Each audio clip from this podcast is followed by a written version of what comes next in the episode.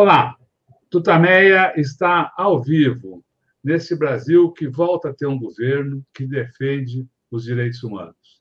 Estamos aqui nos nossos estúdios domésticos, a Eleonora. Rodolfo. E do outro lado da tela, conversa conosco nossa querida doutora Arantes, Maria Cília Dora Arantes, uma das campeãs da luta por direitos humanos uh, no Brasil.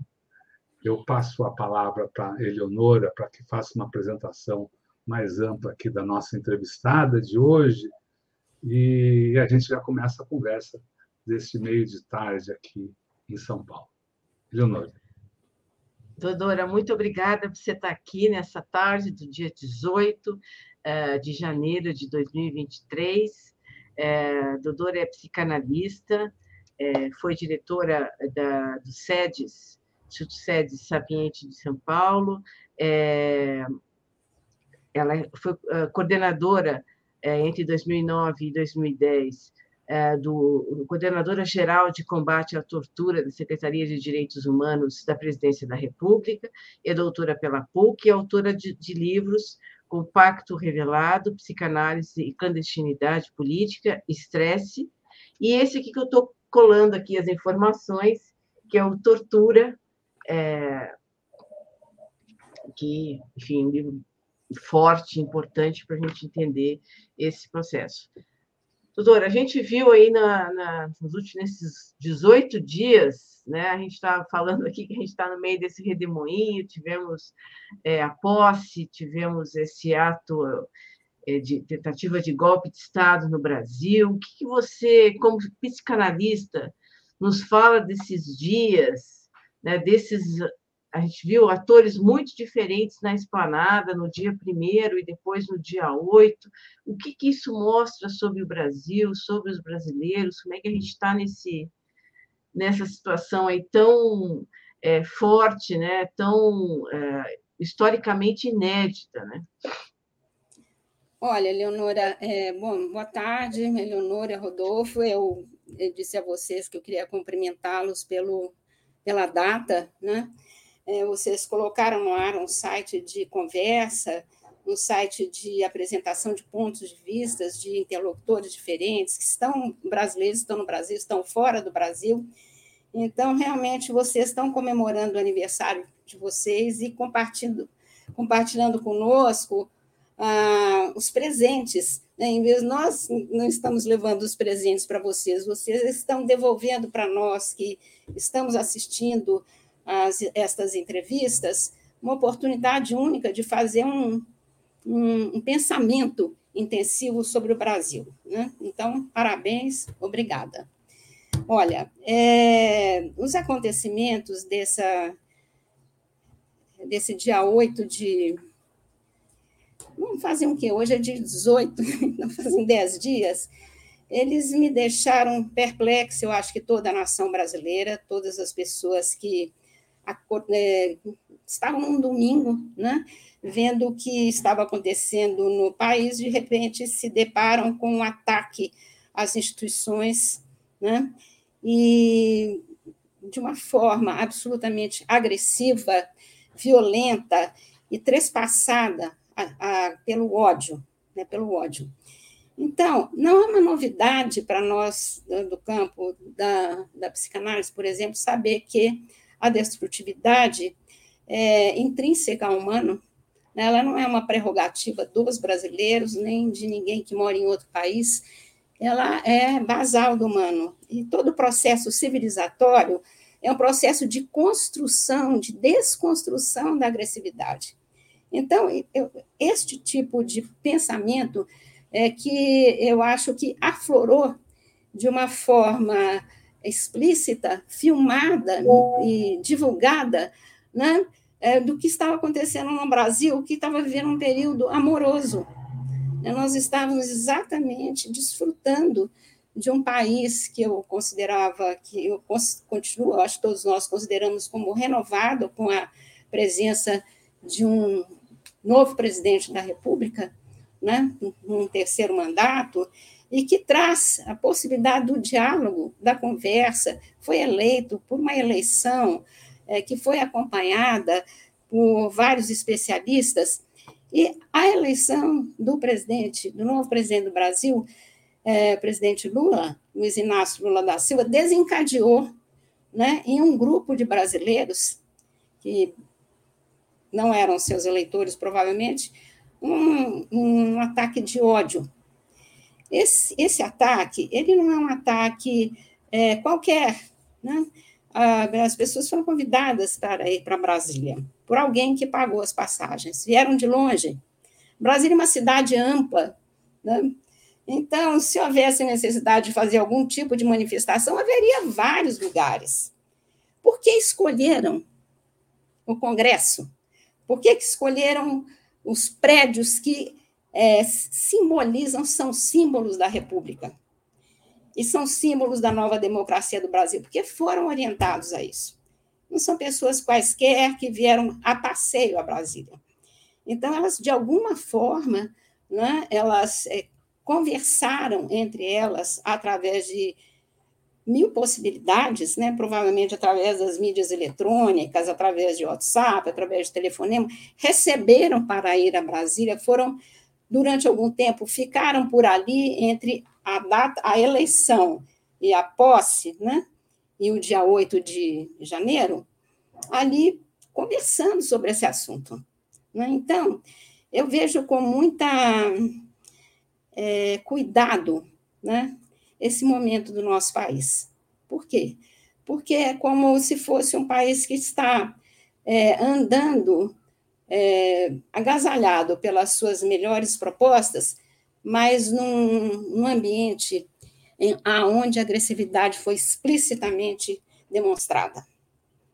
E uma das coisas que mais me incomodaram né, na, em todos os filmes, os comentários, as fotos que ao longo desse tempo vêm sendo transmitidas, foi que estas pessoas estavam enroladas na bandeira brasileira, muitas delas estavam enrolados na bandeira brasileira, né, destruindo prédios né, que são prédios que abrigam o exercício do poder democrático conquistado pelo voto, e elas não se intimidaram de ser vistas, elas filmaram a si próprias, né? elas apareceram diante das câmeras, olha onde nós estamos. Então, eu fiquei pensando, né, e aqui penso como cidadã, além do campo estrito da, de, uma, de um campo da prof, de, de qualquer profissão, né, por que né, é, brasileiros é, que estamos vivendo um momento novo de, da democracia do nosso país, queremos destruir as nossas instituições? Por que, que há brasileiros que querem destruir as instituições? Então, é esta pergunta que nós temos que responder é, ao longo daqui para frente e o tempo todo. E aí vocês podem perguntar, bom, responde como? Né? É, eu acho que o nosso presidente já tem respondido. Hoje, por exemplo, vi que ele fez uma reunião com representantes né, das centrais sindicais, abrindo as portas do governo, abrindo as portas das instituições públicas para receber as vozes ali de segmentos da sociedade. Então, eu acho que é, é, o, o melhor que a gente tem que fazer é conversar, falar, expor é, uma perguntas que possam ser respondidas entre nós por nós mesmos e que possam ser levadas também aos nossos representantes em Brasília para que eles ponham esse assunto para rodar das mais diferentes formas. Então eu vejo com ao mesmo tempo que eu vejo com tristeza, com perplexidade, eu sei que a, o, o, a agressividade intrínseca ao humano, que o processo civilizatório é um processo que é construído, reconstruído e novamente construído. Então, nós não podemos nos cansar, não dá para ficar é, cansado nem desanimado, tem que ficar atentos. Né?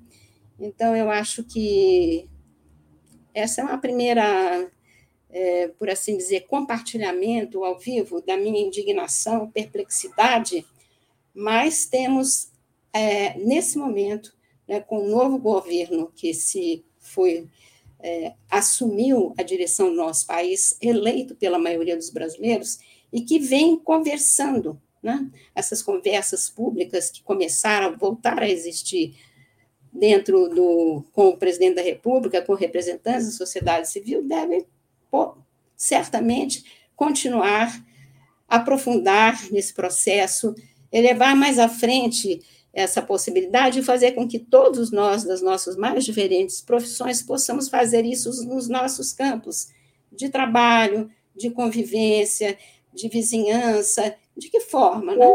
Indo para a rua, fazendo atos públicos, fazendo conversas públicas, chamando em diferentes momentos uma possibilidade de conversa entre brasileiros, né? que possamos é, publicamente fazer circular o que que faz é, com que um Brasil né, novo seja atacado. A, imediatamente começar um novo governo, o que leva um país a se deixar ser invadido nas suas instituições né, por pessoas que também são brasileiras, mas que não, não gostam das instituições do campo da democracia. Então, eu vejo essa dupla, essa dupla mão da indignação e o cuidado como um, uma função que todos nós temos que exercer. Sejamos psicólogos, psicanalistas, jornalistas, arquitetos, funcionários públicos, trabalhadores do campo, da cidade, trabalhadores na terra, trabalhadores que não têm terra, que não têm teto. Né? Então, eu acho que todos nós temos que ocupar ah, as ruas, os lugares públicos para poder conversar entre nós né, e para poder fazer fortalecer um governo democrático que está exercendo o seu mandato legitimamente recebido pela maioria da população do povo brasileiro.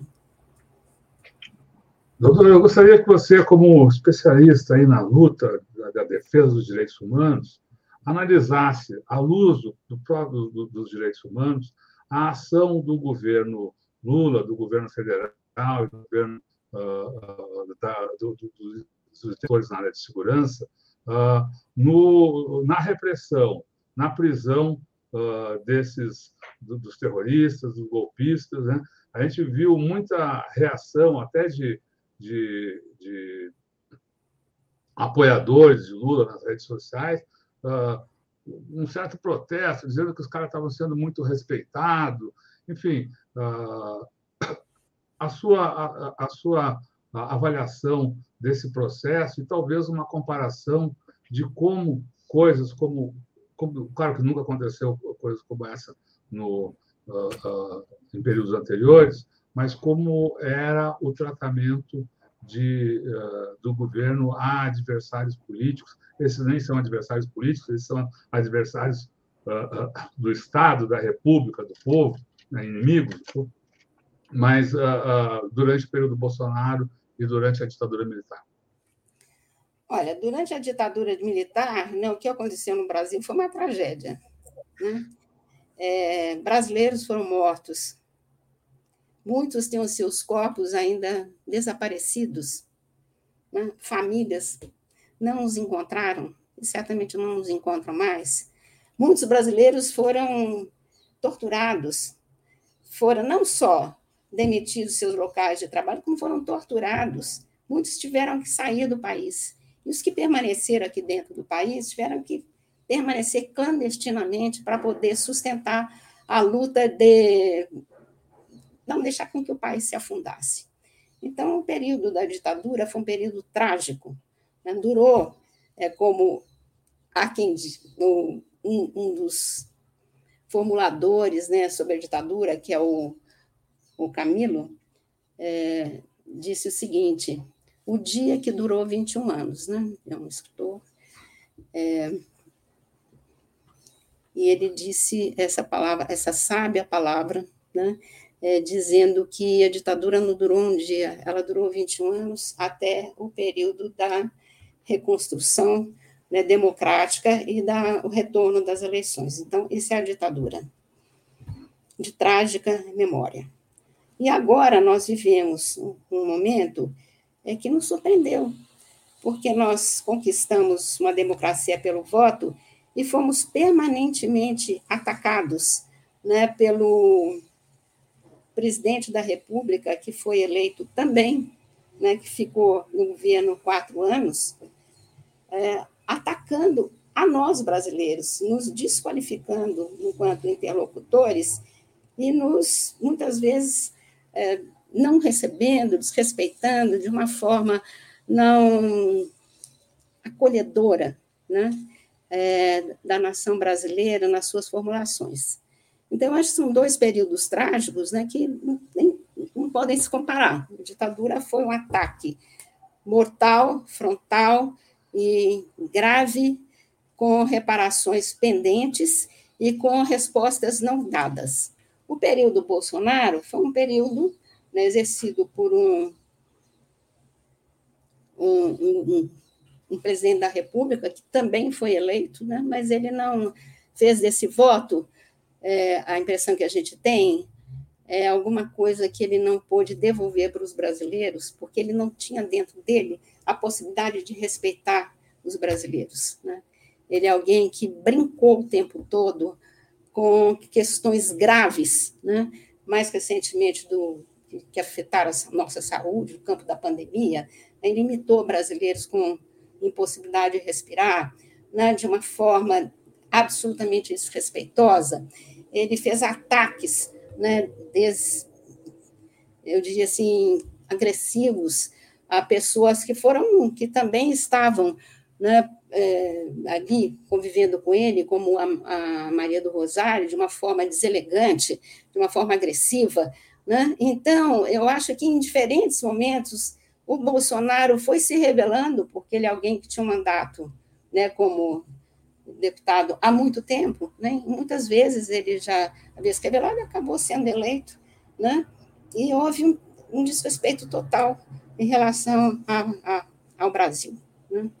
E eu acho que esse desrespeito culmina com, né, digamos assim, com a saída dele do país, né? Simplesmente. Antes da posse do novo presidente da República, ele saiu e está fora daqui. Quer dizer, como se não, não, se importasse com o que acontece aqui agora, na, num novo momento do país. Então, eu acho que o que aconteceu na ditadura tem uma gravidade que não ficou resolvida né, uma tendência. Os responsáveis pelas mortes, pelos assassinatos, né, pela violência, pela a, não foram é, julgados nem punidos, né? Então, o fato do Bolsonaro ter um, um ídolo, que é o, o, Carlos Alberto Brilhante Ustra, como seu grande ídolo, foi alguém que é, foi responsável né, por é, inúmeros casos de prisão, de tortura, teve, foi responsável né, pela invasão de uma reunião é, da queda chamada queda da Lapa, né, de uma reunião do Partido Comunista do Brasil que foi barbaramente invadido. E o Carlos Alberto Brilhante Ustra é tido como o, foi é tido como o Bolsonaro como o seu é, general de referência como a pessoa que deve ser homenageada. Então, eu vejo que ambos os campos né, é, divergem, porque a, a ditadura nos impôs uma impossibilidade de diálogo. Muitos de nós brasileiros perseguidos, assassinados, exilados, mesmo assim, houve pessoas que ficaram dentro do Brasil, eu sou uma dessas pessoas que ficaram aqui dez anos né, vivendo clandestinamente para poder sustentar a reconstrução do país, e como eu, vários outros brasileiros. Então, eu acho que né, é, o momento atual, ele é, digamos assim, há mais instrumentos para recomposição e, e protagonismo. Né? Eu vi outros entrevistados é, que vocês têm feito aqui ao longo do, do aniversário do Tutameia, é, mostrando que deixa uma evidência de que o que acontece com o Brasil não está isolado no Brasil, coisas que acontecem em outros lugares do mundo. Mas o que acontece no Brasil nos diz respeito. E nós não podemos evitar de defender com unhas e dentes o nosso país e a nossa nação, a conquista da democracia não é pouca coisa. Né? Então, a, a, independência nacional, a possibilidade da dis, distribuição da justiça social, E a defesa da democracia deve ser o programa que une todos os brasileiros né, que estão aqui, que amam o país, que querem é, ver aqui crescer os seus filhos, abraçar os amigos, enfrentar as dificuldades, e temos essa oportunidade nesse novo governo que foi eleito pelo voto popular, né? e referendado, observado por analistas internacionais. Então, não há o que questionar em relação às possibilidades nossas de sustentar este novo momento no nosso país. E esse chamamento que eu acho que vocês estão oportunizando aqui, nós que estamos aqui com vocês no Tutamé, possamos transmitir nas nossas diferentes inserções profissionais, né? Em que seja no campo da saúde, no campo é, da fábrica, no campo do trabalho na terra, é, ou qualquer dos trabalhadores de todas as, as possibilidades de inserção no Brasil que apresentem as suas é, demandas, reivindicações e que nós ajudemos, a, ajudemos, e aí é uma proposta, a sustentar a democracia que nós conquistamos. É isso que a gente tem que fazer. Você estava citando o, o torturador Brilhante Ustra, é, lembrei que um dos demitidos é, pelo, por Lula é, entre os militares que atuavam no Palácio da Alvorada está justamente um, um primo né, do brilhante Ustra que acompanha Bolsonaro nos Estados Unidos. Agora, Dodora, eu queria que você nos falasse um pouco como entender essas pessoas. Você falou um pouco no início da questão do ódio, do movimento anticivilizador. Como entender essas pessoas que praticaram esses crimes, filmaram a prática é, desses, desses crimes, elas fazer, cometendo crimes. A gente sabe que é, grande parte dessas pessoas estavam numa, numa dentro de um contexto de mentiras há muito tempo, com uma série de histórias aí, o pessoal fala fake news, mas eles vivem viveram numa, com uma, uma informação errada em muito tempo. Tem de tudo. Tem gente que era uh, tinha praticado crimes, tem gente que não, enfim. Como explicar que uma pessoa é, faça esse tipo de ação é, eu não sei se tem a ver com a, a, coisa da massa que o Freud fala, esse, ao mesmo tempo esse exibicionismo nas redes sociais. Se tem algum pensamento para nos tentar esclarecer o que leva uma pessoa a praticar, centenas de pessoas a praticar atos como a gente viu é, no dia 8? Olha, é, uma das leituras, né, assim, que pode ser feita, né, que eu acho que nesse campo a psicologia social, a psicanálise podem oferecem subsídios. E eu fiquei, bom, como é que que pergunta nós podemos fazer, né, se, se esses grandes teóricos da da alma humana estivessem vivos? E eu me lembrei de um texto em que o Einstein, né, pergunta para o Freud é, por que a guerra, né, um texto de 1932 é uma conversa interessante entre os dois, porque o Einstein era alguém que lidava, né, era um físico, e o Freud lidava com as questões da, do sofrimento humano. Né?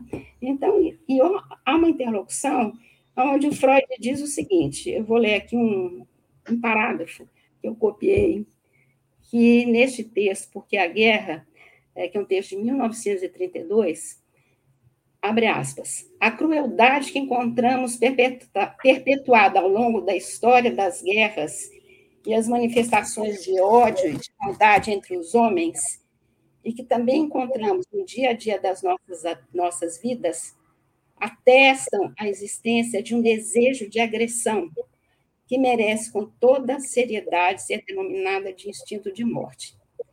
O organismo preserva sua vida própria destruindo a vida alheia.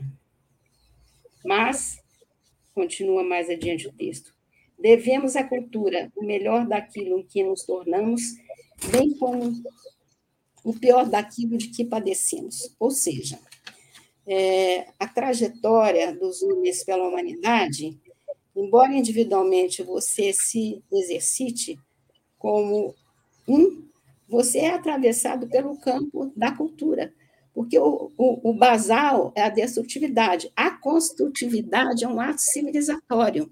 E você é um, em diferentes tempos do mundo, que escolhe o lado que você quer ficar. Né? Então, essa escolha ela é uma escolha atravessada pelas possibilidades de conversa entre os povos, né, entre as pessoas que habitam aquele lugar. Por isso é que eu acho, não é, Leonor? Eu comentei com você nesses dias, que os brasileiros que criar um texto que fala sobre todos nós brasileiros. Né? Qual, qual, é o texto? Né? Qual é o campo da ciência que tem um texto que pode servir para os artistas, os poetas, os escritores, os trabalhadores do campo, das fábricas, os intelectuais de diferentes naturezas, as pessoas que estão desempregadas, as que não têm emprego. Né? Eu acho que, sabe qual é? A Constituição brasileira. Por quê? A Constituição brasileira, eu tenho aqui um quadro, assim, uhum. é um exemplar no formato livro, né? formato pequenininho, formato de bolso, é, que foi pela, provavelmente pela Senado Federal, quando foi editado, pelas gráficas né, do, do governo central, e foi distribuído né, é, para os parlamentares, e, e, e é, é, nesse formato bolso, né? Então, eu ganhei um, um desses exemplares, né, de um é, deputado federal constituinte. Né? Então, eu acho, ao reler nestes dias, para poder entender o que é está acontecendo no Brasil, né? eu li os textos da psicanálise, eu li os textos da psicologia social, eu busquei na internet, como é que eu posso explicar? Então, eu acho que a explicação, né, ela não é uma, não tem um cientista que possa dar uma explicação que resolva. Era uma explicação que tem que ser construída. Qual é o texto que pode nos ajudar a construir não só a explicação, como um texto que nos ajuda a saber quais são os nossos direitos, quais são os nossos deveres. Eu ouso dizer, eu não sou da área jurídica, né? eu sou apenas né, uma profissional que lida exatamente com o campo da subjetividade, mas eu fui lendo a Constituição e, de repente, eu achei que ela é, uma, é um texto que tem que ser apropriado pelos brasileiros. Acho que. Por quê? Porque volta e meia, inclusive, vocês, você ouve o quê? Olha, vai ter uma emenda constitucional, parágrafo tal, artigo tal tem que ser reformado, tem que ser reformulado. Né? Então, é claro, um texto que pode sim é, ter emendas, ter discussões, e os, as pessoas que nós elegemos para nos representarem que fazem essas discussões, é no parlamento. Agora, ela é um texto que tem que ser conhecido amplamente pela população. Então, eu vou perguntar, mas como é que esse texto chega? A gente compra a Constituição é, nas livrarias, aonde é que ela é distribuída? Então, do que eu li, pode ter outras explicações melhores, as pessoas, exatamente, os, os, deputados federais, os senadores que nos representam e outras pessoas, eles têm acesso à possibilidade de é, poder é, nos trazer esses textos. Né? Como? Constituição? Não sei. Mas eu acho que a gente tem que divulgar melhor a Constituição brasileira, para que nós tenhamos um texto que nos une a todos, para que quando você vai fazer alguma ação de destruição de símbolos da democracia e da república, você saiba claramente que crime você está cometendo.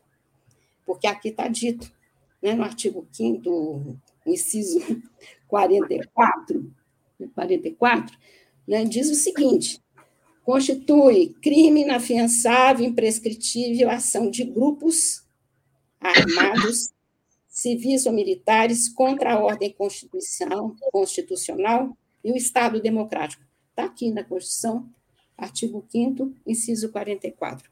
Bom, essas pessoas que estavam lá nesse ato golpista, né, antidemocrático, elas aparentemente são pessoas que é, é, sabem ler, né, sabem ler. É, tomaram ônibus nas suas cidades, vieram para lá, e, e, me tocou. E agora eu digo por que eu pensei na Constituição. Quando eu vi que um dos documentos que foram devolvidos foi a Constituição.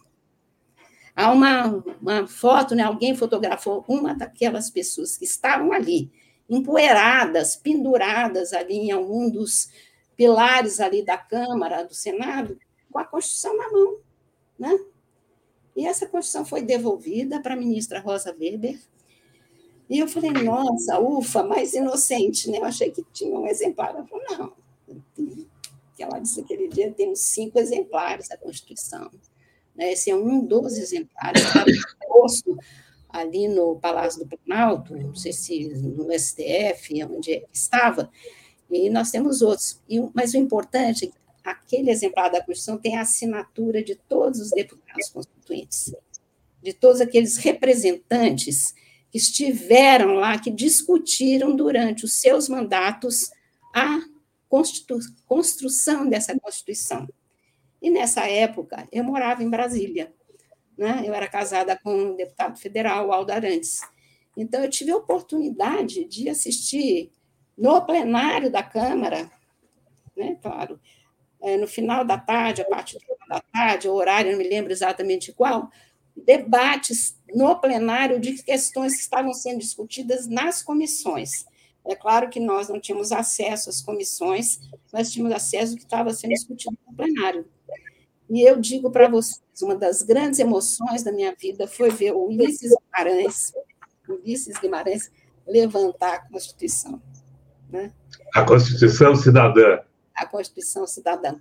Essa imagem eu não me esqueço. E outro dia eu consegui rever aqui também na internet.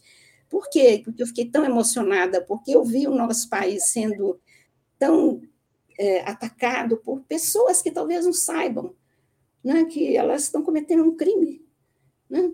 Ah, você foi doutora, não sabem? Não, elas escolheram cometer esses crimes. Mas olha bem, se elas têm outra proposta de governo, os palácios deveriam ser atacados pelos governantes que elas viessem eleger, também vão precisar de estar naqueles lugares. Então, elas não se importaram né, de fazer esse ataque, de, de, de desconstruir, né, na tentativa de é, derrubar um relógio que Dom João VI ganhou, é, destruir uma mesa onde havia algumas presentes de representantes, tirar da parede, né, deixaram só o retrato do Bolsonaro, que alguém deixou os outros dos antigos presidentes, foram arrancados da parede. Ora, essa história do nosso país você não arranca da nossa alma. Ela está inscrita.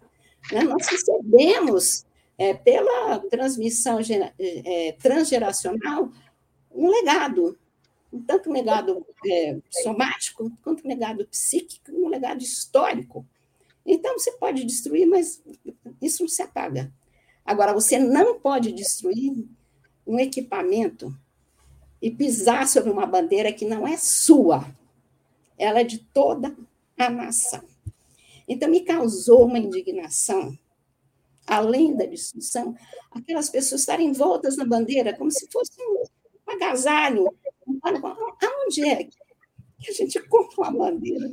Aí eu me lembrei né, que houve uma época em que eu fiquei exatamente presa com os meus filhos, é, exatamente num processo de resistência, de, de sustentação da possibilidade de retomada de, democrática do Brasil, e no final era um equipamento é, das forças de, da Marinha.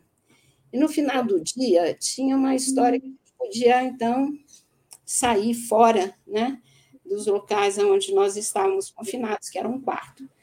E aí eu vi, é, quando a bandeira ela é retirada do mastro, porque eu confesso a vocês, até então não tinha prestado nunca atenção na bandeira do Brasil. Eu achava normal ter uma bandeira tremulando assim. Mas aí eu ouvi naquela época. Primeiro, a bandeira não pode tomar sereno. Por isso que ela é retirada do mastro. E ela não é dobrada de qualquer jeito, pegou assim, dobrou, guardou no bolso do militar que estava ali com essa função. Ela é dobrada cuidadosamente, como algo que não é dele, ele é, um, é algo que pertence a toda uma nação.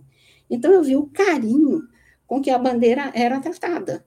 é que me surpreendeu. Eu falei, nossa, mas a bandeira do Brasil tem gente que gosta, tem gente que não gosta, né? acha uma cor isso. Então, mas eu, eu guardo, e agora eu me lembrei.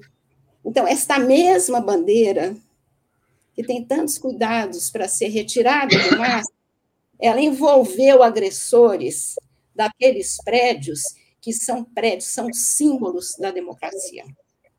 Então, por isso é que eu acho, falta, quem sabe, esse novo momento da revolução democrática, nós possamos é, fomentar no Brasil é um processo de informação, de divulgação do que, que representa os nossos símbolos, por que, que existem as bandeiras, porque todo mundo sabe, né? Porque quando você veste a camisa de um time, você sabe porque que está vestindo um time e não de outro. E ali as pessoas, muitas, estavam com a camisa amarela.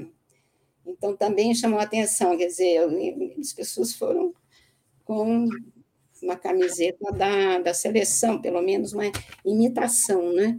Não sei se eram, é, mas eram amarelas, né? que identifica por uma fotografia que eram pessoas, um país que tem é, no esporte, no futebol, uma das suas grandes manifestações culturais, artísticas, esportivas.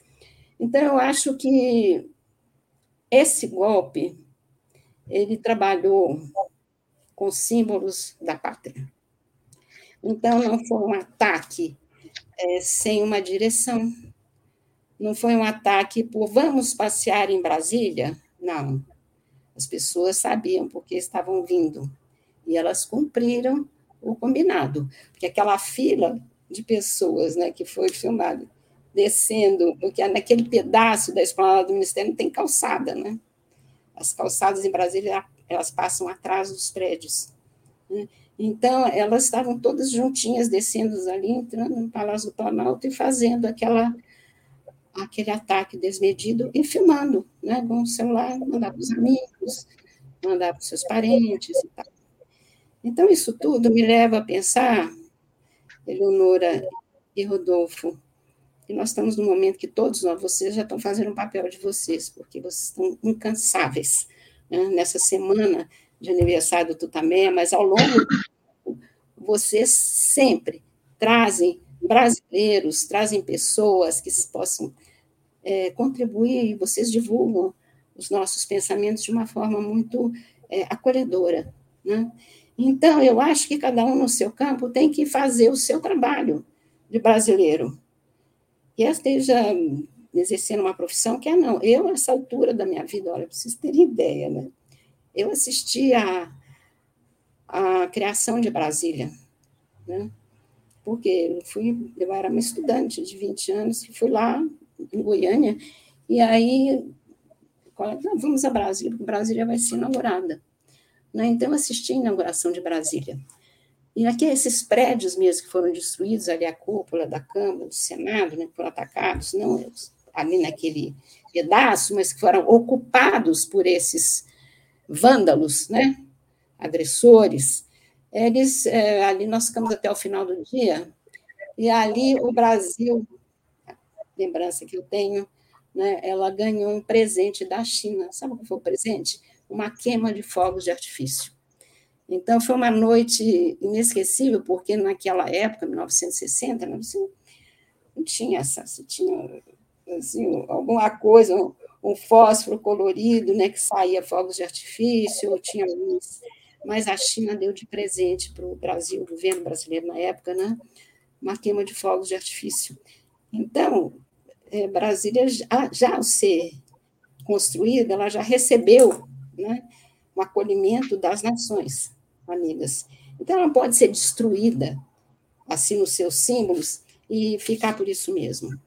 Então, eu acho que as penas têm que ser aplicadas, eu acho que os julgamentos têm que ser feitos, eu acho que as pessoas têm que responder pelo que fizeram. Né? As pessoas maiores de idade, elas são responsáveis pelo que elas fazem. Então, elas têm que responder sim. E aí eu fico contente de saber né, que no nosso governo nós temos é, ministros, né, estão distribuídos em vários ministérios. O Ministério da Justiça, você tem ali o ministro Flávio Dino, que tem toda uma preparação teórica, isso na forma dele se expressar, né, que é uma forma que você fica olhando, né, aquilo sai assim. Né? Ele é um magistrado, ele é um homem é, muito preparado teoricamente, de concursos dos quais ele já participou, ele foi muito bem colocado, e depois foi governador né, de Estado. Então, ele agora, no, participando da, como um braço né, houve uma coincidência, né, porque ninguém imaginava que no dia 8, 8, 8 dias depois da posse do Lula, subindo a rampa do Planalto, é, fosse haver um ataque dessa natureza. Então, ele estava ali em Brasília e ele é, foi muito eficiente. Acho que agora está conduzindo né, toda essa os procedimentos relativos a todos aqueles é, antipatriotas, né, e que cometeram esses atos antidemocráticos de uma forma violenta e cruel, né, eles têm que responsabilizar, ser responsabilizados e responder individualmente pelos seus atos, né, porque é assim que a justiça trabalha. Então, eu tenho uma esperança de que não sei quanto tempo vai levar para julgar todas aquelas pessoas, não sei quanto tempo, mas devem ser julgadas e devem cumprir é, o que for determinado pela justiça para ressarcir é, o, o, nosso país e, e, o Brasil das perdas impostas, né? E que elas se arrependam, né? Quem sabe? Alguma delas pode repensar né, o que, que mesmo que ela fez, né? E, e aonde aquilo foi parar, né? Então, eu, eu acho que é um momento muito delicado, muito delicado, mas eu digo isso porque vocês me trazem essa possibilidade, que é o seguinte: temos que fazer um processo de mobilização da sociedade civil, que ocupem as praças, as ruas, os seus instituições, universidades, faculdades, para discutir o Brasil. Ah, qual texto? Sugestão. Milhares de textos, mas que um deles seja a Constituição. Ou seja, qual é a sua ideia, doutora? Mesmo, eu falei que a condição, a Constituição seja conhecida por todos os brasileiros. Por quê? É que eles se apropriem dela como algo para chamar de seu. Né? Eu acho que eu, eu não, não, vejo isso acontecendo no Brasil. Né? Na Constituição, eu, fui, eu tive que procurar para achar. Né? E a partir do momento que eu achei, eu comecei a.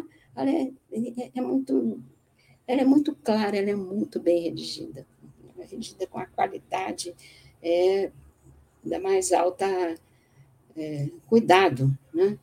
Então, essa proposta que eu faço, que o Brasil se mobilize em, com todas as suas possibilidades, que todas as instituições é, chamem os seus filiados e afiliados, e essas pessoas não estão institucionalizadas em nenhum lugar, mas que tenham oportunidade de está em, na rua conversando. Aonde? Atos públicos que se convoquem, ou instituições que são representativas de segmentos da sociedade, ou seja, proposta concreta, que falo como uma professora, sou filha de professores, de transmitir o, o que eu sei, né? o que nós sabemos para pessoas que talvez não, tenham, não tenham pensado nisso. Né? Elas sabem, mas elas nunca ouviram isso contado. Elas preferiram ouvir um convite: vamos a Brasília destruir o Congresso? Vamos destruir o STF? Vamos entrar na sala, é, nos palácios e quebrar tudo aqui? Ah, vamos. E talvez se ela é, tivesse acesso à Constituição, não sei como. Falei, gente, mas está dito aqui, olha, isso aqui é, é, é um crime. Não é, um juiz que vai contar para ela que ela fez um crime, e nem os advogados e nem o promotor. Ela deve saber que ela praticou um crime. E ao ela se filmar, ela está dando a prova de que praticou. Então, eu acho que eu fico num lugar assim. Dora, desculpe, desculpe te interromper, queria, queria os seus comentários sobre assim. Você, você acha que o Brasil precisa passar por um processo de purga do governo Bolsonaro, assim como, de certa forma, ainda que incompleta, uh, incompleta e deficiente, enfim, uh, passamos um pouco de, a purga da ditadura militar através do trabalho da Comissão Nacional da Verdade, da Comissão da Anistia. Quer dizer, é, é preciso, é preciso, é bom para a democracia, é bom para os brasileiros que se inicie um processo de discussão sobre o que ocorreu no Brasil uh, no governo Bolsonaro, nas suas várias instâncias, talvez especialmente no, no, no, no atentado à vida, que foi a ação dele uh, na pandemia, e as consequências disso, disso para a vida mesmo do, do, do Brasil como uma nação. Você fala passar por um processo de purga, você chamou? Um processo de purga, uma, uma, um processo de, de investigação, de, de, de, de, enfim, uma, uma grande, como se fosse uma grande comissão nacional da verdade da pandemia ou do governo Bolsonaro. Olha, eu acho que, por exemplo, ontem, né, o ministro da, dos Direitos Humanos ele publicou, né, exatamente a instalação da, da comissão de anistia, Ministério, né, e que já vai desde já ali nessa comissão de anistia, que foi agora é, já publicada no Diário Oficial, com uma investidura oficial, né, de poder trabalhar né, não só com processos, eu acredito, do passado, né, mas que possa também contribuir com a análise do que ocorreu no presente. Eu acho, Rodolfo, né, hoje, que a situação política hoje é diferente da situação de 1964. Por quê? É, o golpe é, civil-militar, é, é o que aconteceu? Disse aqui no começo.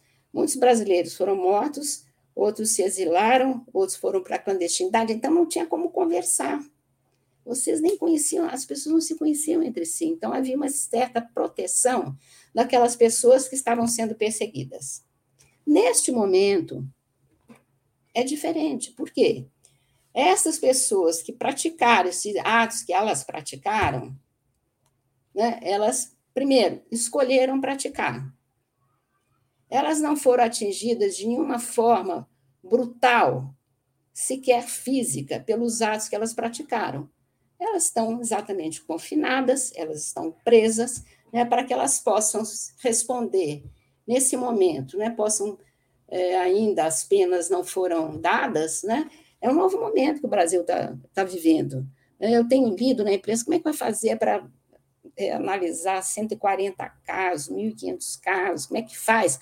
Olha, eu não sei como é que faz, mas a gente tem que descobrir. E tem gente preparada para descobrir como é que faz.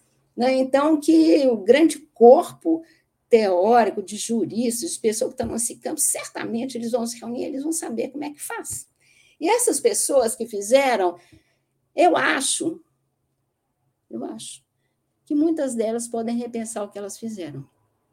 E ver que elas fizeram um ataque e elas não sabiam que ao destruir o patrimônio público elas estavam cometendo um crime. Então, é diferente né, do, daquele. Elas não se esconderam, né? elas não se esconderam. De alguma forma, elas foram protegidas, muitas foram embora dos lugares em que elas estavam, mas eu acho que não precisa ter um interregno entre o processo de resgate da, da democracia na sua plenitude. Né? Então, eu acho que é diferente do momento em que houve uma recuperação né, pelo país da institucionalização de um novo momento, porque o país foi devastado. Os 21 anos é, que foram impostos no Brasil por uma ditadura civil-militar cruel, é, é uma coisa. Esse momento que nós estamos vivendo é outro, é um momento de plenas liberdades, a ponto da pessoa poder ir e voltar, né, filmar o que está fazendo, e agora ela está respondendo aos processos. Então, eu acho que é diferente, eu não compararia um momento lá atrás né, com esse momento atual. Por quê? Porque o presidente da República foi eleito. Então, ele está ocupando esse lugar eleito pela maioria dos brasileiros. E ele está dando mostras de que a vida de construção, de construção do país continua. Quando ele faz hoje uma reunião com lideranças sindicais lá em Brasília, ele falou: olha, isso está acontecendo, mas o Brasil precisa ouvir o que vocês querem, o que vocês têm a dizer, e pensar em todas as pautas da saúde, da educação, da economia, de construção do país. Então, acho que há uma diferença. Lá atrás, nós tínhamos militares é, impondo silêncio e ameaçando com a morte. Aqui nós temos um governo plenamente democrático, eleito pela população, que está fazendo uma pauta de, é, eu diria assim, como Freud diz, que tem a, a destrutividade se opõe à amorosidade. Uma pauta é, de reunir, né, de ouvir e de conversar. É completamente diferente. Então, eu, eu, eu penso assim, né, e já também já tenho ouvido de que essa proposta não vai terminar. Talvez aí sim. Eu acho que talvez as pessoas que organizaram esses movimentos é, queiram impedir os brasileiros de reconstruir o país, porque você fica o tempo todo em função do que eles fizeram, quem são eles, são vândalos, são terroristas, são responsáveis, são responsáveis. Então, a, toda a discussão pública que eu ouço é de tentar qualificar essas pessoas, encaixar essas pessoas, saber o que, que elas são, o que, que elas fizeram. O que elas fizeram foi filmado por elas mesmas. não precisa perguntar, não tem nada clandestino, está explícito. E aí, ah, o que elas fizeram? Isso é crime? É. Ah, mas de onde tiraram? Está crime. Na pior das hipóteses, na pior das hipóteses, está na Constituição. Hum. Então, eu acho que nós temos, como brasileiros, é, nos nossos diferentes lugares, em tentar fazer com que os brasileiros conversem entre si sobre o que aconteceu, para que a opinião seja assimilada com todos com naturalidade né, que não precisa, e que a gente fortaleça o governo que foi eleito com as novas pautas que ele criou, né, que são, né, foi eleito com um programa, né, todos os processos de transição até o Lula subir a rampa, né, ele houve vários, eu assisti aqui é, interlocutores de vocês que participaram desse processo de transição, que fizeram incontáveis reuniões né, para poder fomentar, consolidar e levar propostas para o governo. Então, entre é, o período da eleição e após do Lula, foi um tempo né, em que o Brasil, vários brasileiros foram chamados né, para ajudar a fazer essa pauta que embasa o programa é, de governo do Lula. E agora nós temos que defendê-lo. Né? Então, eu sou um entusiasta na defesa intransigente do governo, das propostas que vierem, e de deixar. É, não precisa conversar muito, mas é tipo assim: atos como esse que ocorreram não passarão. Ponto. Novamente. E a gente tem que se apropriar desse lugar de defesa da democracia, não deixar só para o governo defender. Cada brasileiro tem que assumir nos seus postos, nos seus diferentes lugares, esse papel nas escolas, nos seus reuniões de trabalho, nos lugares onde vivem, nos lugares onde, seja no campo, seja na cidade, mas que se apropriem. E que, ah, mas a gente não tem um texto comum, tem, é esse aqui.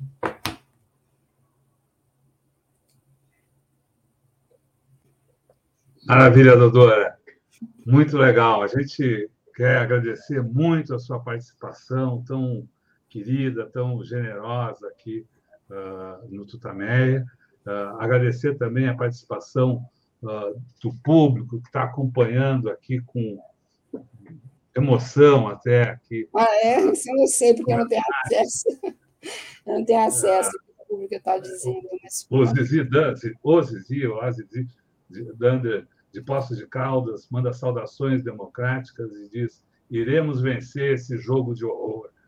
Essa, essa a sensação, essa é, a, a, a, comunicação que passa aqui nas, na, nas conversas, acompanhando as suas reflexões. A gente agradece a todos os internados aqui presentes. E lembramos, então, que essa entrevista, conversa com a, a doutora, fica disponível em todos os canais Tutameia. Busque por Tutameia TV e você nos encontra nas várias plataformas de podcast, no Twitter, no Facebook, no YouTube. No YouTube, não deixe de se inscrever no nosso canal, que é também uma forma de uh, levar mais longe a voz, as reflexões dos nossos entrevistados. Clique na sinetinha para receber avisos de novos vídeos. Visite ainda o site Tutameia. Nosso endereço é tutameia.jor.br. E agora, antes do boa tarde, quase boa noite, uh, a é, gente. A gente ou pelo, pelo menos está escurecendo é, aqui, a, a, tem uma chuva pela, aqui na Zona Oeste de São Paulo, tá, uh, mas a gente devolve a palavra para a Dodora, para que dessa vez, sem perguntas, ela faça então sua reflexão aqui na, uh, no Tutameia, mande sua mensagem ao povo que está aqui conosco e que segue com a gente pela internet afora. Olha, tua, muito obrigado. Olha, a mensagem é: não podemos desistir, nos defender o nosso país. Nós temos governando o nosso país nesse momento um homem que é comprometido com a, com a luta popular, foi um operário, foi um líder sindical e hoje é presidente da República pela terceira vez.